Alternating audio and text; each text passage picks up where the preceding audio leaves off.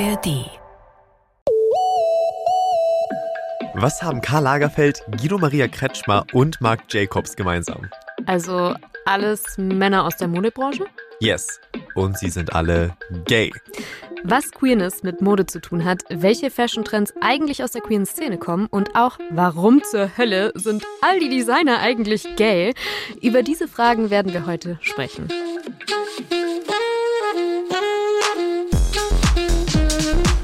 Willkommen im Club. Der queere Podcast von Puls. Mit Sophia Seiler und Dimis Stratakis. Hallo ihr da draußen, da sind wir wieder. Ich bin der Dimi. Und ich bin die Sophia. Und gemeinsam erkunden wir mit euch hier bei Willkommen im Club die queere Community. Okay, Demi, kennst du diese YouTube-Videos, in denen Outfit-Checks gemacht werden und dann wird gesagt, wie viel es gekostet hat? Oh mein Gott, endlich. Keiner hat mich jemals gefragt, aber jetzt ist der Moment. Jetzt ist der Moment, bitte ohne Marken und ohne Preis, weil wir sind hier ja beim Öffentlich-Rechtlichen. Einmal True. aufstehen, bitte. Leute, ich gönn euch jetzt. Komm, ich mache ein bisschen Posen hier. Es lohnt sich übrigens rüber zu gehen zu Willkommen im Club auf Insta oder dein Puls auf TikTok, um diese grandiosen Aufnahmen von uns jetzt zu sehen. Ich trage heute so ein schönes Blümchenkleid und fühle mich ein bisschen wie Lana Del Rey. It's giving summertime sadness. Mhm, ja. Dazu habe ich so eine silberne Kette. Die habe ich so Mm. selbst irgendwie erstellt, einfach aus dem Baumarkt. DIY King again. Okay, was ist dein Also, Outfit? Ich trage so schwarze Plateauschuhe, dann so eine schwarze weite Anzughose und so eine Anzugweste über so einem Netzoberteil. Ich glaube, das Netzoberteil kennt ihr vielleicht auch schon. Bin mir gerade nicht sicher, aber es kann sein, das hatte ich öfter schon an. Die Weste habe ich aber neu. Ich weiß nicht, ob ihr Phoebe Bridgers kennt. Das ist so eine Sängerin und die ist bisexuell auch und die spielt in so einer Girl Group. Bei Genius heißen die. Und die sind halt alle queer. Und die tragen auch immer so Westen und deswegen, ich fühle mich dann immer so ein bisschen wie Phoebe Bridgers, wenn ich diese Weste anhabe. Also es ist ja eigentlich ursprünglich von so einem Männeranzug, so eine Weste. Deswegen, ich weiß nicht, ob ich sagen würde, es ist ein queeres Kleidungsstück, aber ich finde es ein bisschen queer. Also, wenn ich das jetzt so betrachten würde, so auf der Straße, würde ich schon sagen, okay, ja, it's giving me queer vibes. Ah. Und ich mag auch den Mix, mhm, weil du hast einmal dieses transparente Schwarze mhm. und dann hast du darüber halt diese Weste. Und das ist eigentlich ganz cool, weil es sind so zwei Welten, die aufeinander clashen, Mhm. aber es funktioniert ganz gut. mein Geil, Gott, ich fühle mich gerade wie Guido Maria Kretschmer. Wie viele Punkte würdest du mir geben? Ten, Sag ten, ehrlich. ten across the Nice. board. ja, ich weiß nicht. Ich ziehe mir halt ehrlich gesagt immer einfach an, wonach mir gerade ist. Und das mal super girly. Also ich trage ja auch so Miniröckchen und pinke Sachen und so. Und manchmal irgendwie in Anführungszeichen männlicher, also mit einem Schlabberpulli und einem Oversized Shirt, einer Baggy-Hose und so. Bei dir ist es ähnlich, oder? Ja, also manchmal trage ich auch gerne so Baggy-Klamotten, aber ich lieb's auch, einen Crop-Top zu tragen und einen Rock, wie auf der Party, wo wir mal waren, auf Ja. der sexpositiven Party, wo wir euch auch mitgenommen haben, oder so ein Kleidchen wie heute oder so. Und generell muss ich sagen, gehe ich heutzutage auch nicht mehr in einem Laden rein und sehe die Abteilungen, Mhm. sondern ich gehe rein und bin so, ich gehe jetzt einmal durch den ganzen Laden und dann gucke ich einfach, was mir gefällt. Hast du deswegen schon mal irgendwie Anfeindungen erlebt? Ja. Ich muss sagen, das ist jetzt etwas länger her. Das Mhm. war so, als ich relativ neu in Berlin war. Ich wollte halt meine Freiheit komplett leben und habe so einen Crop Top angezogen und eine kurze Hose, weil es waren über 30 Grad. Mhm. Also was soll ich sonst anziehen? Und dann kamen auf jeden Fall so Sprüche von Leuten. Es kamen Blicke. Ich meine, Blicke reichen manchmal aus, um so irgendwie zu verstehen, was die Person gerade denkt. Es passiert, dass Leute die Handys zücken und einmal haben auch Leute versucht, aus dem Auto zu spucken, aber Krass. die haben nicht getroffen. Ha! Loser. Ja, und ab dem Moment war es dann bei mir so, weil das war so ein Moment, wo ich alleine durch die Straßen gelaufen bin, Mhm. dass ich mir gesagt habe, yo, ich will das immer noch machen, aber ich will es machen, wenn ich mich sicher fühle. Ja. Deswegen mache ich das, wenn ich einen Tag habe, wo ich confident genug bin, Mhm. selbstbewusst genug. Und wenn ich so merke, ich habe Bock darauf, aber das Ganze könnte sich noch irgendwie ändern im Verlauf des Tages, nehme ich mir sogar teilweise ein T-Shirt mit, wenn ich einen Crop Top trage, Ja. damit ich das irgendwie dann später nochmal umziehen kann. Ansonsten aber, wenn ich so mit Leuten ausgehe, so mit meinen Friends oder so, die geben mir ja ein sicheres Gefühl und da fühle ich Ja. mich auch wohl. krass, was für Erfahrungen du auch gemacht hast, aber umso schöner, dass deine Freundinnen dir da irgendwie ein sicheres Gefühl geben können. Also ich habe gar nicht solche Erfahrungen gemacht, glaube ich. Also natürlich werde ich als Frau eher gecatcalled, also dass mir zum Beispiel irgendwie von Männern aus dem Auto nachgerufen wird oder so Mhm. oder nachgepfiffen oder sowas. Aber ich wurde jetzt noch nie angefeindet, würde ich sagen, auf der Straße wegen meines Outfits. Was ich aber, glaube ich, zum Beispiel berichten kann aus meinem Alltag, ist so mein Auftreten auf Social Media. Das hat sich super krass geändert in den letzten Jahren. Also als ich angefangen habe, so einen öffentlichen Account zu haben, da hatte ich halt kurz rasierte Haare. Ich war immer ungeschminkt. Ich bin insgesamt einfach, glaube ich, eher so typisch männlich oder so aufgetreten, mhm. was mein Kleidungsstil angeht. Und da habe ich zum Beispiel viel öfter queerfeindliche Kommentare bekommen und so. Und das ist jetzt schon ganz anders. Und jetzt habe ich eher das Gefühl, ich werde irgendwie sexualisiert oder angeflirtet oft. Ob das jetzt so viel besser ist, weiß ich auch nicht. Das ist halt krass, weil das sind jetzt zwei Extreme. So mhm. auf der mhm. einen Seite wirst du angefeindet wegen deiner Queerness, auf der anderen Seite wirst du sexualisiert. Und dann denkt man so, okay, irgendwie, egal was ich jetzt mache, so vor allem Cis-Männers haben irgendwie immer irgendwas zu sagen, oder? Es sind ja ich rate jetzt einfach mal vor allem Cis-Männers. Ja, das ist halt wirklich schon echt auffallend, dass es halt wirklich fast immer Cis-Männer sind, die einen so angehen und so. Ich glaube, ich bin ja noch, also keine Ahnung, sehr oft sehr, sehr weiblich präsentierend und so. Ich glaube, viel krasser trifft es dann zum Beispiel Butches, also Lesben, die sehr männlich auftreten. Eine Erklärung, warum Männer sich gerade bei denen allein durch das Aussehen angegriffen fühlen, könnte zum Beispiel sein, dass Männer sich eben durch dieses Aussehen von Butches abgelehnt fühlen. Aber inwieweit meinst du das jetzt? Ja, also, dass man schon mit dem Aussehen zeigt, was so ein Heteromann von mir denkt, ist mir wirklich scheißegal. Ah, ja. Ja, manche Männer kränkt es anscheinend. Also, sie bekommen sonst ja oft vermittelt, dass sie das Maß aller Dinge sind und dass der Sinn von Frauen auch ist, irgendwie ansehnlich für Männer zu sein und so. Und damit brechen Butches ja schon krass. Voll. Falls ihr euch ein bisschen tiefer mit dem Thema Butches beschäftigen wollt, hört doch mal in die Folge 96 rein und zwar in der ARD Audiothek. Audiothek. Ich finde, das zeigt aber auch dann wiederum ziemlich deutlich, desto sichtbarer man so als queere Person ist, desto mehr Diskriminierung erlebt man auch wiederum im Alltag. Mhm. Und Kleidung spielt halt auch eine riesengroße Rolle, weil viele einen dann halt deswegen gerade als queer lesen. Ja. Ich werde halt öfter als queer gelesen, wenn ich mit einem Kleid durch Berlin laufe, als mit einer Jeans und einem Baggy Sweater oder so. Und vielleicht erstmal das Offensichtlichste zuerst. Natürlich gibt's diese ganzen Regenbogenkampagnen mit Regenbogenprints dann auf den Shirts und Slogans, wo drauf steht Love wins und mhm. Love is Love und so. Ich trage ja auch zum Beispiel so ein Rainbow-Armband und dadurch kann man ja auch als queer gelesen werden oder zumindest als Ally, aber ja, ich glaube, meistens schließen dann die Leute darauf, dass man queer ist. Voll, also ich würde auf jeden Fall so diese Rainbow-Mode mit zu queerer Mode zählen. Aber queere Mode ist ja nicht nur, dass man mit einer Regenbogenflagge an die Stirn getackert ja. rumläuft. Leute, ich schwöre, wir haben einen besseren Fashion Sense als nur Rainbow-Produkte. Krass, also ich meine, queere Mode kann so, so subtil und dezent sein und so. Vielleicht wissen wir oft sogar gar nicht mehr, welche Kleidung überhaupt queere Ursprünge hat und können deswegen die Codes gar nicht lesen. Darüber reden wir noch im Laufe der Folge. Es wird auf jeden Fall spannend. Jetzt aber erstmal zu euch da draußen. Wir haben euch nämlich auf unserem Instagram-Channel Willkommen im Club gefragt, was für euch so queere Mode bedeutet oder was ihr so da in diese Kategorie reinpacken würdet. Und wir haben Dinge bekommen wie Karabiner, Doc Martens. Was die Sachen mit Queerness so zu tun haben, darauf gehen wir später noch genauer ein. Es kam aber auch eine Antwort von Steven. Ich glaube, für mich ist queere Mode ein Ausdruck von einem selbst. Einfach komplett diese Unterteilung in weiblich und männlich außen vor zu lassen und einfach nur so zu sein, wie man ist. Den Charakter oder der Mensch, der man selber ist, zu präsentieren und sich wohlzufühlen und den auch zu zeigen. You know what? Fuck it. I'll show myself und proud zu sein. Alter Steven, du redest ja wie ich oder ich rede wie du. Wird richtig emotional am Ende. Ja, ich lieb's auf jeden Fall. Also ich kann das so nachvollziehen, was du in deiner Sprache hier erzählt hast. Ich finde deine Antwort, Steven, zeigt auch richtig gut, dass queere Mode für jeden halt etwas sein kann, aber vor allem eben oft mit dem Bruch von Geschlechtsvorstellungen einhergeht. Also, dass ein Mann zum Beispiel so und so aussehen muss und eine Frau so und so. Und deshalb ist ja Mode für den Geschlechtsausdruck wiederum super wichtig. Und das kann gerade bei Transpersonen voll der Gamechanger sein, was den Ausdruck der eigenen Identität angeht. Über den Zusammenhang von Geschlecht und Mode und was es alles mit Queerness zu tun hat, darüber haben wir mit Dr. Maria Weiland von der Uni Potsdam gesprochen. Sie forscht zum Thema Mode und hat ein Buch über Queerness und Mode geschrieben. Sie erklärt den Zusammenhang zwischen Mode und Gender so. Mode ist was, was sich erst so im 18. Jahrhundert erstmal entwickelt, auch vor allem in westlichen Ländern erstmal entwickelt und was von vornherein sehr, sehr stark irgendwie auf dominante Normen verweist und die immer wieder reproduziert. Und das sind halt Geschlechternormen. Das ist die Vorstellung, dass es dann nur zwei Geschlechter gibt und dass die Frau und Mann heißen und dass die unterschiedlich aussehen. Und das sind aber auch andere Normen, die damit dann noch in Verbindung stehen, wie sowas wie welche Körpervorstellung. Ähm, ne, da denke ich an sowas wie so bestimmte Schönheitsnorm, was ist das eigentlich? Das ist alles steckt von vornherein drin in diesem Modekonzept. Und Queerness kommt sozusagen so von der Seite rein ne? und ähm, kann dann sowas vielleicht auch mal ein bisschen durcheinander bringen. Und da wird es dann wieder spannend, weil dann irgendwie klar wird, dass diese ganzen Normen dann doch gar nicht so fest sind. Ja, ich finde es auf jeden Fall spannend, was sie gerade hier sagt. Also, dass wir durch Mode unser Gender ausdrücken. Und ich glaube, das kommt halt vor allem dadurch, weil diese ganzen Sprüche sich voll etabliert haben. Ne? So Kleider und Schminke sind ja für Frauen und Männer tragen Hosen.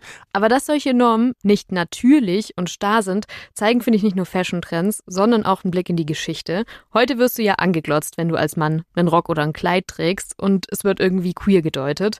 Früher, im 18. Jahrhundert, wäre das aber nicht so gewesen. Da waren Röcke für Männer normal, genau genauso wie Schminke oder die Farbe rosa zum Beispiel. Na echt? Früher war nämlich hellblau Mädchenfarbe und rosa die Jungsfarbe. Ah, okay. Und zwar, weil Rot galt praktisch als so starke männliche Farbe und ist ja auch so eine Signalfarbe. Und rosa war dann sozusagen das kleine Rot und deswegen für Jungs. Hä? Was? ich fand auch eine äh, Stelle aus so einem Magazin ganz passend dazu. Also das Magazin ist von 1918. Ich lese das mal vor. Wie hast du das denn gefunden? Tja, die allgemein akzeptierte Regel ist rosa für Jungen und blau für die Mädchen. Der Grund dafür ist, dass rosa als eine entschlossenere und kräftigere Farbe besser zu Jungen passt, während blau, weil es delikater und anmutiger ist, bei Mädchen hübscher aussieht. Und dann muss man heutzutage sich erklären, wenn man eine bestimmte Farbe trägt oder wenn man sagt, das ist meine Lieblingsfarbe, weil einem dann so die Männlichkeit oder so abgesprochen wird. Ja. Ich finde, das zeigt einfach nur, wie absurd das ist. Mhm. Also, und umso krasser ist ja auch, wie groß das Thema gemacht wird, wenn Männer jetzt zum Beispiel mit solchen Normen brechen. Wenn sie Mhm. zum Beispiel Kleider tragen oder Glitzerschmuck und lackierte Fingernägel haben, zum Beispiel wie Harry Styles oder so. Der hat das ja auch vor ein paar Monaten gemacht auf dem Cover der Modezeitschrift Vogue. Oder auch der schwule Rapper Lil Nas X. Also der zeigt sich ja auch immer wieder in verschiedenen fancy Klamotten, auch auf den roten Teppichen mit ganz viel Glitzer und so. Es ist vor allem so krass, weil es gilt ja schon irgendwie als ungewöhnlich, wenn man als Mann auf dem roten Teppich zum Beispiel nicht diesen Standard schwarzen oder dunkelblauen Anzug trägt. Ja, true. Dabei ist es ja zum Beispiel schon eine ganze Weile so, dass Frauen Hosen tragen. Ja. Ja, stimmt. Eigentlich ist der Switch ja schon da. Aber seit wann ist es denn jetzt eigentlich so, dass Frauen mehr Hosen tragen, dass dieser Switch zustande gekommen ist? Also so easy runterbrechen kann man das gar nicht, weil zum Beispiel Hosen im Sport oder beim Radfahren schon eher akzeptiert waren und es auch wirklich in der Vergangenheit mehrere Versuche gab, irgendwie die Hosen bei Frauen zu etablieren. Grob kann man aber sagen, dass es so ab den 1920ern ein Ding war. Aber das hat mir bei der Recherche wirklich das Hirn frittiert. Jetzt kommt's. Halte ich fest, in Paris durften Frauen offiziell bis 2013 eigentlich nur beim Reiten oder beim Radfahren Hosen tragen. Aber warte, was heißt eigentlich? Heißt es so, alle haben es gebrochen und es wurde nicht kontrolliert? Also das war so, glaube ich, dass dieses Gesetz vergessen wurde. Gut so. Und dann ist es irgendwann wieder aufgetaucht und die Leute waren so, upsi, vielleicht sollten wir das mal ähm, Hä? loswerden. Oh mein Gott. Ich meine, bei den Männern merkt man das ja gerade, finde ich, diese Veränderung. Ne? Mhm. Also wir haben ja jetzt schon über Röcke gesprochen, über vor allem auch Nagellack oder so. Mhm. Ich finde, das ist jetzt schon so angekommen. Voll. Aber wieso würdest du sagen, ist es erst jetzt so? Also, das hängt so ein bisschen mit der Hierarchisierung von Geschlecht zusammen. Früher stand der Mann ja in fast jeder Ebene über der Frau. Man ist irgendwie pauschal davon ausgegangen, dass Männer besser, schlauer, stärker sind als Frauen und deswegen mehr Rechte verdient haben. Das merkt man ja auch heute noch, also so die Auswirkungen davon.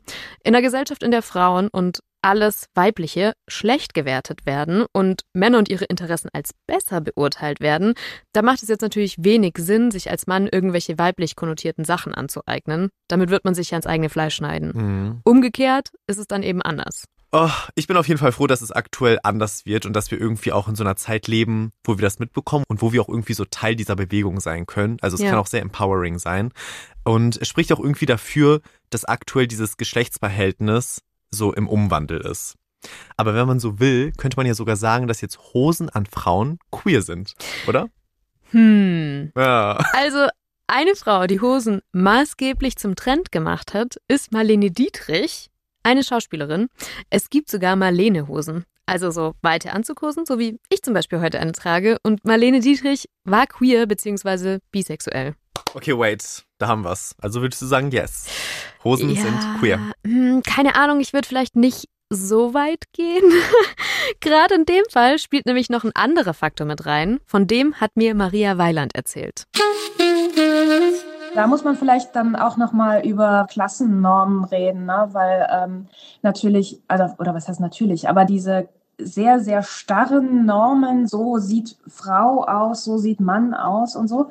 Das ist was Bürgerliches. Und in der sogenannten Arbeiterinnenschicht, da ist tatsächlich schon früher mehr möglich. Da tragen dann halt Frauen auch mal Hosen beziehungsweise Latzhosen und ähm, tragen vielleicht auch mal keine langen Haare.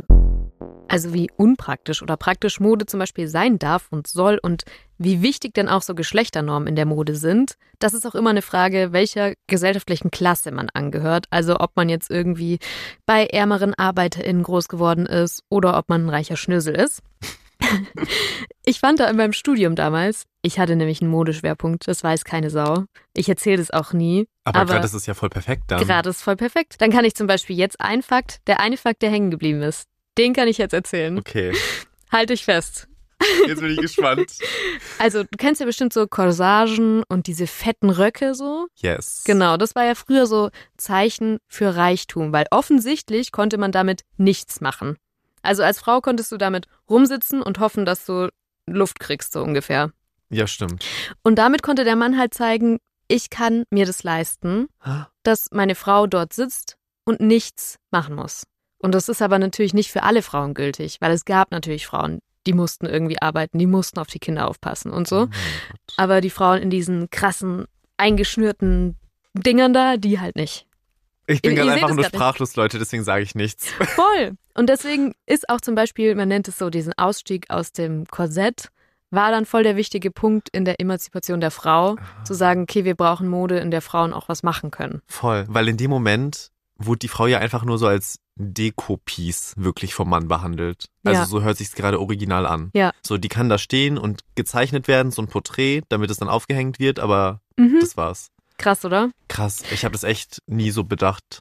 Da war mein Studium doch noch zu was gut. Aber nochmal zurück zum Thema Queerness. Wir haben ja jetzt viel darüber gesprochen, dass queere Mode vor allem eben durch den Bruch mit Geschlechternormen verstanden werden kann. Was aber bisher ausgeklammert wurde, ist, dass ja auch super viele konkrete Beispiele von einzelnen Modestücken gibt, die queer gedeutet werden. Okay, wir steigen jetzt mal etwas weiter in diese Materie ein, denn ich mhm. habe da ein bisschen Research betrieben und war tatsächlich auch vor drei Wochen ungefähr in so einem Sextoy-Shop, wo ich auch eine ganz neue Erkenntnis gemacht habe, aber dazu kommen wir gleich. Ich bin aufgeregt. also, früher, als die Homosexualität verboten wurde, mussten sich ja irgendwie homosexuelle Männer trotzdem erkennen, beziehungsweise mhm. irgendwie untereinander klar machen, yo, ich bin einer von uns so, also von mir geht keine Gefahr aus. Mhm. Gleichzeitig mussten die das Ganze aber super diskret machen. Und so im 19. Jahrhundert haben zum Beispiel die Leute in New York rote Krawatten getragen, um zu signalisieren, ey, ich bin schwul. Mhm. Und in den 70er Jahren sind dadurch dann auch unter anderem so die Hanky-Codes entstanden. Hast du mal von denen gehört? Nee. Ich war also in diesem Sextoy-Shop und es gab so eine Wand mit so verschiedenen Tüchern in verschiedenen Farben und so. Und ich dachte so, ja, okay, ist halt so ein Bandana oder so, ne? Mhm. Und daneben war so ein Schild und dann stand da so, für was jede Farbe steht. Und Ach, eine, krass. Ja, also es gab eine Farbe, die steht zum Beispiel für Fisting. Also wenn man zum Beispiel darauf steht, dass man eine Faust in einem Anus eine andere Person reinschiebt oder in sich reingeschoben bekommt. Oder die Farbe Grau, die steht für Bondage, also dass man irgendwie voll darauf steht, auf so gefesselt zu werden und so. Auch mal wieder was gelernt. Yes. Bei Maria Weiland habe ich außerdem auch mal nachgefragt, vielleicht gibt es so Modetrends, die aus der queeren Szene kommen, aber es in den Mainstream geschafft haben? Also dieses geschafft ist so ein bisschen schwierig. Ne? Also einerseits gibt es halt geschafft als, das ist da und man weiß auch, dass es eine queere Ästhetik gibt oder ist, dass es eine Geschichte hat.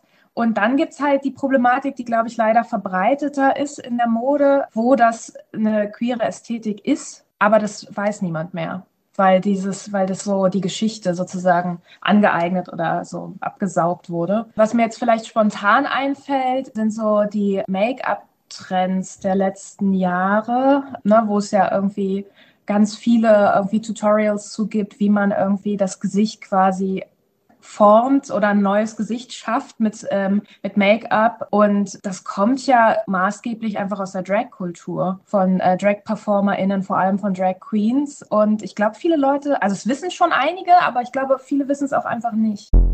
Hand aufs Herz, ich wusste es nicht. Also sie spricht ja von Contouring, diese Schminktechnik, mit der man sich zum Beispiel so die Wangenknochen hervorheben kann und so. Ich mache das jeden Tag aber ich wusste nicht, dass es von Drag Queens kommt. Aber es macht natürlich voll Sinn.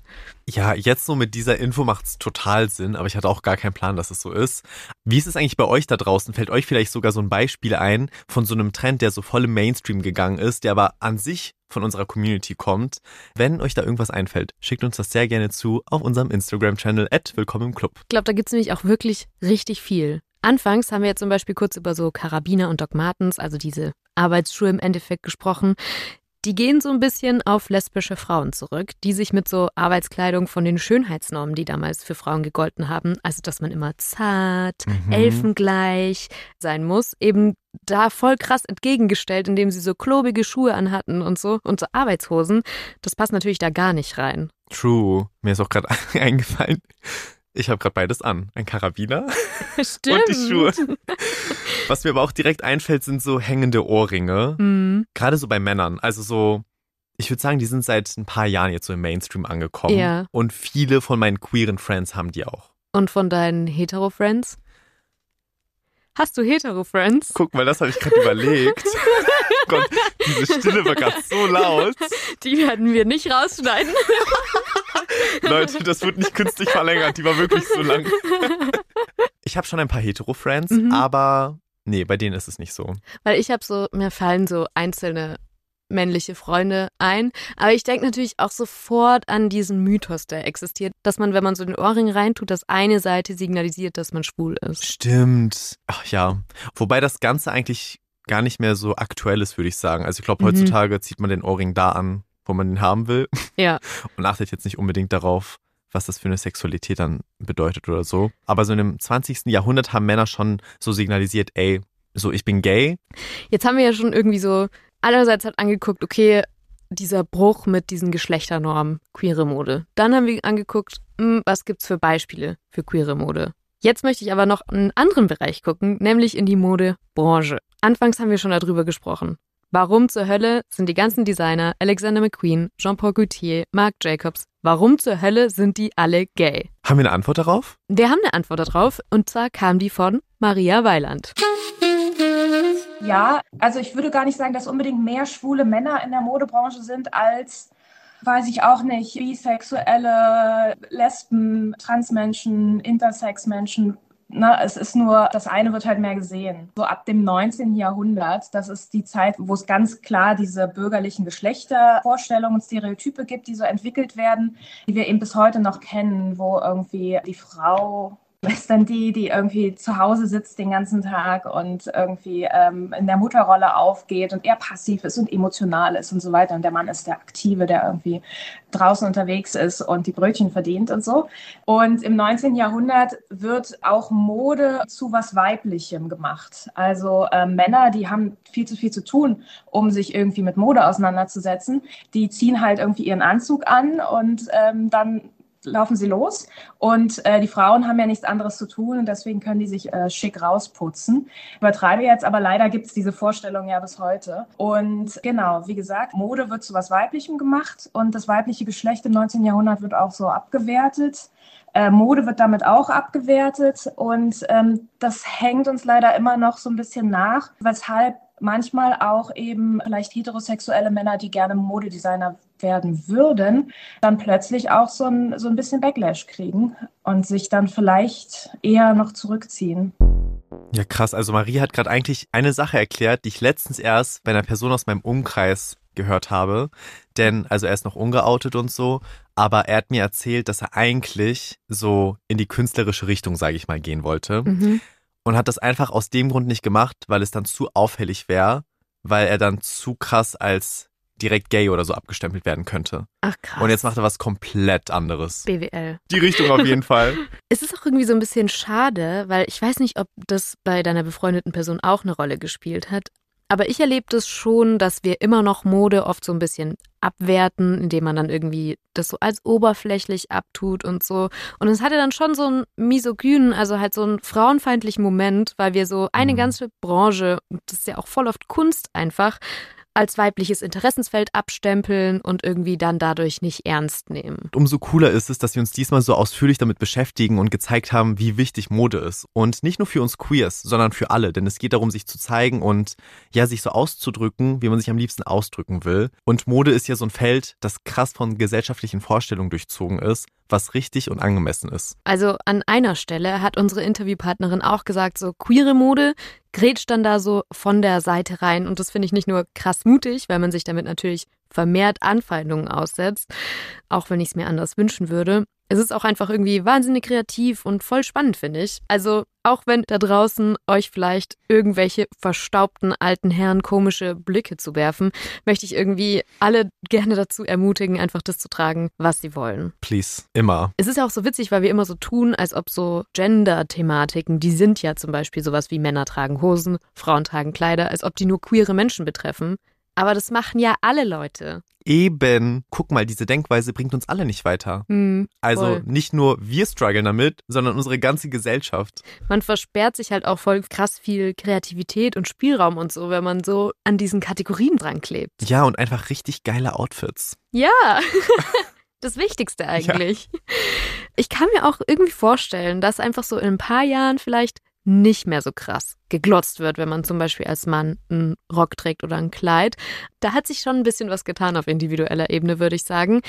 Und ich glaube, in der Modebranche insgesamt auch so ein bisschen. Also, dass wir zum Beispiel irgendwie Transpersonen, nicht-binäre Personen auf den Laufstegen sehen, dass es auch immer wieder mal so Unisex-Kollektionen und sowas gibt. Das ist schon, glaube ich, jetzt ein Ding. Und ich habe dazu auch Maria Weiland gefragt, wie sie das einordnet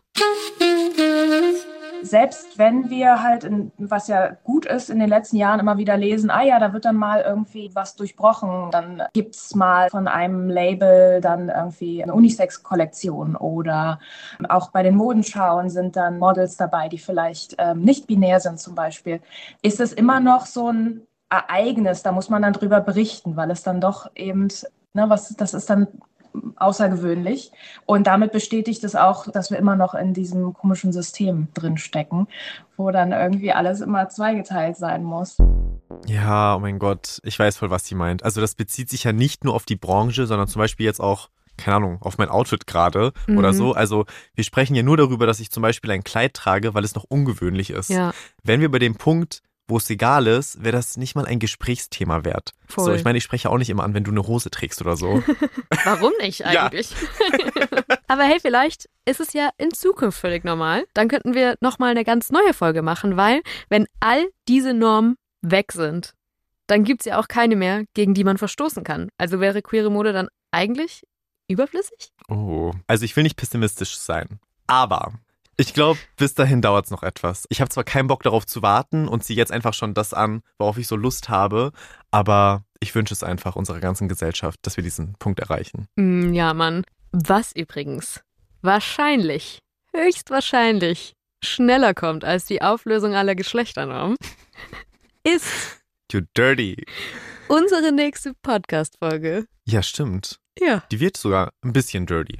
Aber also, nur wegen dem Ort. Nur wegen dem Ort, weil wir waren in einem queer-feministischen Sexshop und wir haben da ganz spezielle Unterwäsche anprobiert. Bis dahin. Bis dahin. Tschüssi. Tschüssi. Redaktion Sophia Seiler, Mila Hane, Alex Reinsberg. Produktion Johanna Gutzig. Sounddesign Benedikt Wiesmeier, Enno Rangnick. Grafik Christopher Roos von Rosen, Max Fesel, Vera Johansson, Eva Barreuter und Veronika Grenzebach. Puls. Leute, wir können euch nicht ohne Podcast-Tipp aus der Folge entlassen und der ist diesmal iconic und zwar im wahrsten Sinne des Wortes. So heißt nämlich der Mode-Podcast, den ich euch ans Herz legen will. Der ist moderiert von der tollen Aminata Belli und darin geht es um die Geschichten der berühmtesten Kleidungsstücke. Vom Hoodie bis zum Crop Top. Wusstet ihr zum Beispiel, dass das Crop Top, also dieses extrem kurz abgeschnittene Top, das Dimi und ich sehr gerne tragen, früher als hypermännlich gegolten hat? Warum das Crop Top heute eher als unmännlich oder queer angesehen wird, erfahrt ihr in der Podcast-Folge von Iconic. Den gibt's hier in der ARD Audiothek und überall, wo es Podcasts gibt.